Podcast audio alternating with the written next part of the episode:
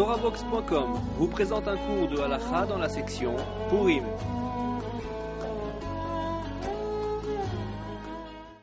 Shalom à tous et à toutes. Le sujet qu'on va traiter aujourd'hui, qui a l'obligation d'écouter la Megillah Tester?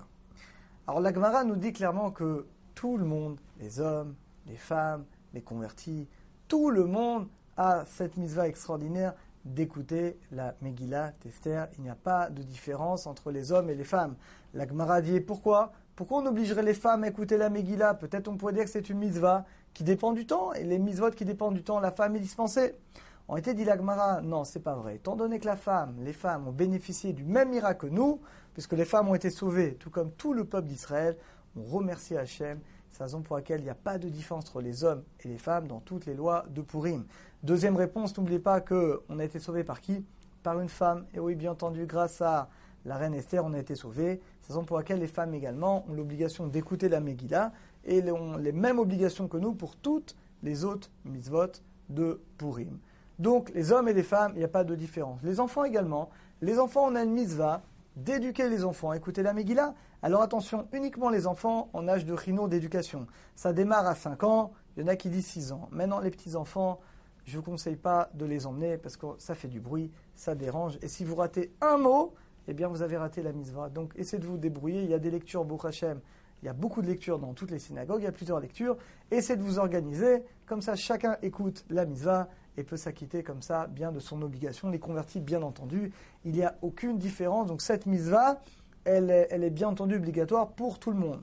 Alors on la lit deux fois la Megillah, d'abord le soir, et le lendemain, on a toute la journée euh, pour l'écouter. Pourquoi deux fois?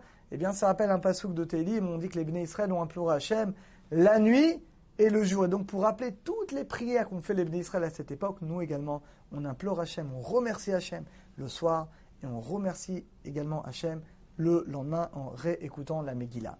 Alors, qui maintenant, qui peut lire la Megillah? Alors, attention, ne peut nous acquitter, ne peut lire que quelqu'un qui a l'obligation d'écouter la Megillah. Vous allez me dire, c'est évident. Mais non, regardez, imaginez quelqu'un qui est sourd. Il parle bien, mais il est sourd, ça peut arriver. Alors lui, comme il est sourd, il n'entend pas. Il n'y a pas de mitzvah d'écouter la Megillah. Donc même s'il sait lire la Megillah parfaitement, eh bien il ne peut pas nous acquitter. Alors c'est un problème qui arrive où ça peut arriver que le Balkoré, la personne qui va lire la Megillah, a des problèmes d'audition et la personne a un appareil auditif. C'est quelque chose de très courant aujourd'hui. Là, là, tous les dictionnaires nous disent que ça pose pas de problème. Une personne qui a un appareil auditif, elle n'est pas sourde elle entend mal. Elle entend de près, de loin, elle entend mal. Donc l'appareil va juste finalement euh, amplifier euh, les sons extérieurs. Donc quelqu'un qui a un appareil auditif, il entend de près, mais il a un appareil auditif pour l'aider, il n'y a pas de problème. Il peut lire la Megillah, il peut nous acquitter, il n'y a pas de problème. Alors les femmes, comment les femmes s'acquittent? Alors évidemment, le mieux qu'elles viennent à la synagogue et qu'elles écoutent. Mais des fois, c'est pas possible, des fois, il y a trop de monde, des fois, il des enfants, des fois, on n'entend pas. Alors sinon, la raconte que Rabbi Shua ben Levi, lui, il réunissait toutes les femmes chez lui, et il leur relisait la Megillah. Vous allez me dire, mais pourtant il avait déjà lu à la synagogue. C'est pas grave. On peut faire une mitzvah plusieurs fois comme le kidouche. Moi j'ai fait kidouche déjà à la maison. Je vais refaire kidouche pour vous ou pour quelqu'un. Aucun problème. Je peux faire dix fois kidouche s'il le faut. Aucun problème de refaire une mitzvah pour acquitter un autre juif. Eh bien là c'est pareil. Pareil pour le chauffard. Donc là pour la Megillah c'est pareil. Moi j'ai déjà lu la Megillah ou j'ai déjà, déjà écouté la Megillah. Je vais relire la Megillah, bien entendu avec un parchemin un parchemin à la maison. Je vais inviter toutes les femmes, je vais lire la Megillah pour elles.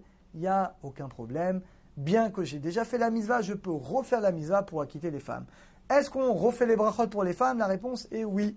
Le minag à Yerushalayim, nous dit le Rav de Yosef, surtout quand il y a minyan, parce que vous savez que dans ce cas-là, on peut compter les femmes, s'il y a un minyan de femmes, s'il y a dix femmes, eh bien on fera dans ce cas-là toutes les brachot. À la fois les brachot avant la Megillah, que les brachot après la Megillah. Donc dans ce cas-là, celui qui a déjà lu la Megillah à la synagogue, souvent ceux qui lisent la Megillah, il n'y en a pas beaucoup, eh ben, ils sont amenés à la lire plusieurs fois. Ils doivent organiser plusieurs de lectures pour permettre à tout le monde d'écouter la Megillah. Donc ça pose aucun problème. On peut lire plusieurs fois la Megillah. Et dès qu'il y a un minyan, même un minyan de femmes, dix femmes, c'est bon. On peut dire toutes les brachot non seulement à la fin, non seulement au début, mais même y compris à la fin. Alors, Baruch Hashem, on a fait, on a fini, on finit cette, euh, euh, cette explication de la mise en Megillah, alors qu'Hachem nous aide tous à bien écouter, bien écouter la Megillah et qu'on mérite de nouveau de grands miracles comme à l'époque. Chag à tous et à toutes.